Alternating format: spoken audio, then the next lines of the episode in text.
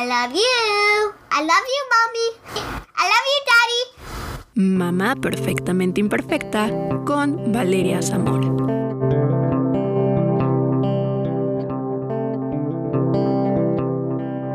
Amigos, bienvenidos a este tercer episodio de Mamá Perfectamente Imperfecta. Yo soy Valeria Zamora, una mamá perfectamente imperfecta. Y hoy les platicaré sobre algunas de las cosas que como mamás primerizas y papás primerizos nos da temor, miedo, angustia, duda o como coloquialmente les decimos, nos dan ñañaras. Así que comencemos. A ver, mamás, papás, cuéntenme. ¿A poco no una de las dudas e inquietudes más grandes es qué va a pasar cuando mi bebé nazca? ¿Lo voy a tener luego luego? ¿Se lo van a llevar? ¿Qué va a pasar? Mamás, papás, yo les puedo decir que con base en mi experiencia es que desde el minuto uno los puedes tener con ustedes todo el tiempo. Hay casos especiales en los que necesitará llevar a revisión, pero si no hay algún motivo, desde un inicio el bebé estará con ustedes. Y les puedo decir que es una sensación maravillosa y una tranquilidad inexplicable el saber que tu bebé estará contigo en todo momento te da una paz inmensa. Otra de las inquietudes de las mamás es, ¿y si no me sale leche desde el principio? ¿Y si mi bebé no la acepta? Mamás, yo les puedo decir que el cuerpo es muy sabio y desde el primer momento hay un proceso interno que hace que nuestro cuerpo produzca la leche. Claro que todas somos muy diferentes y hay quienes producen más o menos, pero lo que tú le des a tu bebé está perfecto porque es lo que necesita. Y ojo, si ustedes quieren saber más acerca de la lactancia materna exclusiva o la lactancia materna y la lactancia mixta, no se pueden perder este podcast porque muy pronto les estaré preparando un episodio en donde hablaremos acerca de la lactancia con un especialista. No se lo pierdan.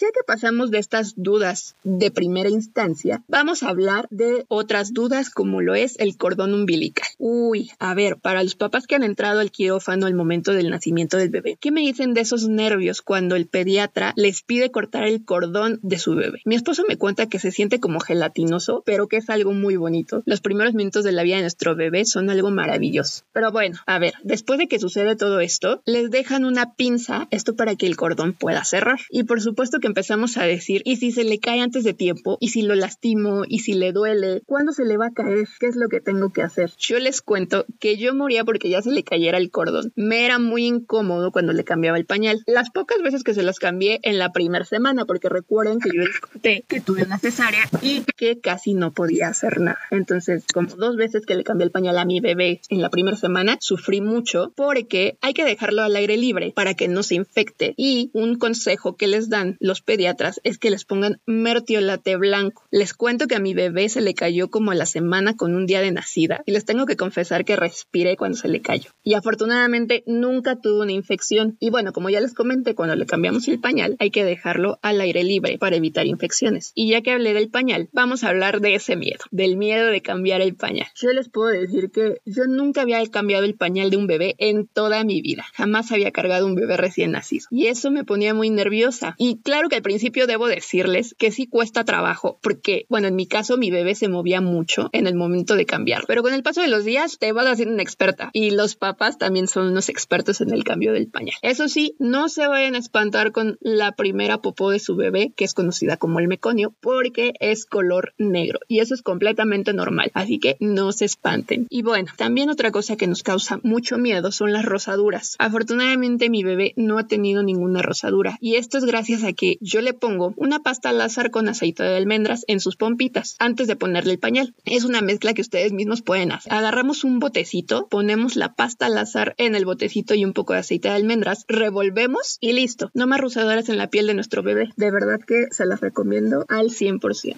Ahora pasamos al momento del baño. Ese momento maravilloso, sagrado para nuestros bebés es la hora más linda y el momento de conexión con sus papás. Y claro que es un momento lleno de miedo para nosotros los papás. Las primeras veces, porque ya después agarras confianza. Así que siempre es bueno tener ayuda de alguien que ya haya pasado por eso. No tengan miedo, que no les dé pánico, porque poco a poco se va haciendo pues una rutina y algo muy especial con nuestro bebé. Yo les platico que ahora mi esposo y yo vayamos a nuestra bebé en la regadera. ¿Y que creen? Que es muchísimo más fácil y rápido. Aparte de que la conexión es más fuerte con el bebé, lo que nosotros hacemos es que ya sea que mi esposo se mete a bañar, la baña, yo la recibo y la cambio o yo me meto a bañar, la baño, mi esposo la recibe y la cambia. Y es algo muy bonito. De verdad que súper rápido, se los recomiendo ampliamente. Ahora hablemos de los temibles cólicos. Les cuento que mi nena no había tenido ningún cólico y la verdad es que nosotros ya cantábamos victoria. Pero eso no fue así. Un día mi niña lloraba desesperada y no la podíamos consolar con nada. Y efectivamente eran cólicos. En un principio a nosotros nos habían dicho que le diéramos la leche a temperatura ambiente. Error,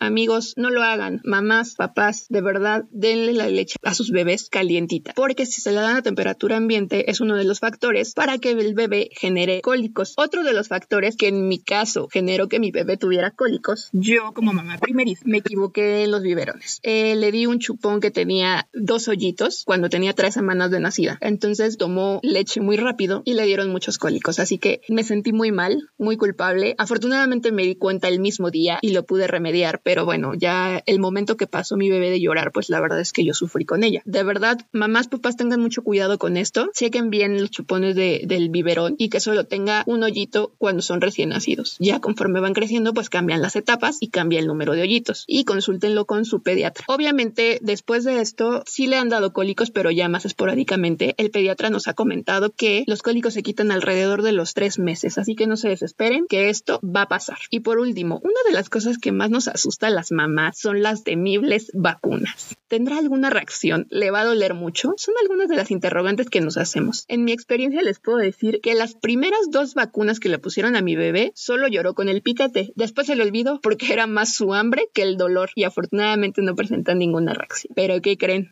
Les voy a platicar de las vacunas de los dos meses. Estas vacunas fueron dos piquetes y una tomada. Y ahí sí sufrió un poco más. Con los piquetes lloró y le salió un poco de sangre. Y la vacuna tomada la empezó a escupir. Yo creo que no le gustó el sabor, pero al final se logró que se la tomara. Ese día en la tarde estaba muy molesta y lloraba mucho. No comía bien, no podía dormir. Eso sí, nunca le dio fiebre. Afortunadamente, porque si no, la que hubiera sufrido más hubiera sido yo. Pero bueno, pues solo era el malestar de las vacunas. Esa noche casi no pudo dormir y al siguiente día seguía un molesta, pero para la tarde ya estaba como si nada, riéndose como todos los días y les confieso que se me quitó un peso de encima. Pude estar muy tranquila, ver a mi bebé llorar y molesta me partió el corazón, pero bueno, las vacunas son por su bien, así que seguiremos con todo el cuadro de vacunación para que esté bien protegida. Y a ustedes, papás, ¿cuáles han sido sus miedos más grandes por la llegada del bebé? ¿Qué experiencia nos pueden compartir? Escríbanme para seguir juntos este camino de la vida de nuestros bebés. Amigos, muchas gracias por acompañarme en este tercer episodio de Mamá Perfectamente Imperfecta. Recuerden que yo soy Valeria Zamora, una mamá perfectamente imperfecta y me pueden encontrar en Instagram como arroba valeriazamora.b. Ahí me pueden hacer llegar sus mensajes, sugerencias, comentarios, algún tema que les gustaría escuchar, experiencias para compartir entre mamás, papás, consejos que le quieran dar a las chicas y chicos que quieren ser papás en algún momento o lo que ustedes me quieran comentar. Yo los espero en el próximo episodio de Mamá Perfectamente Imperfecta y feliz año nuevo amigos. Hasta la próxima próxima.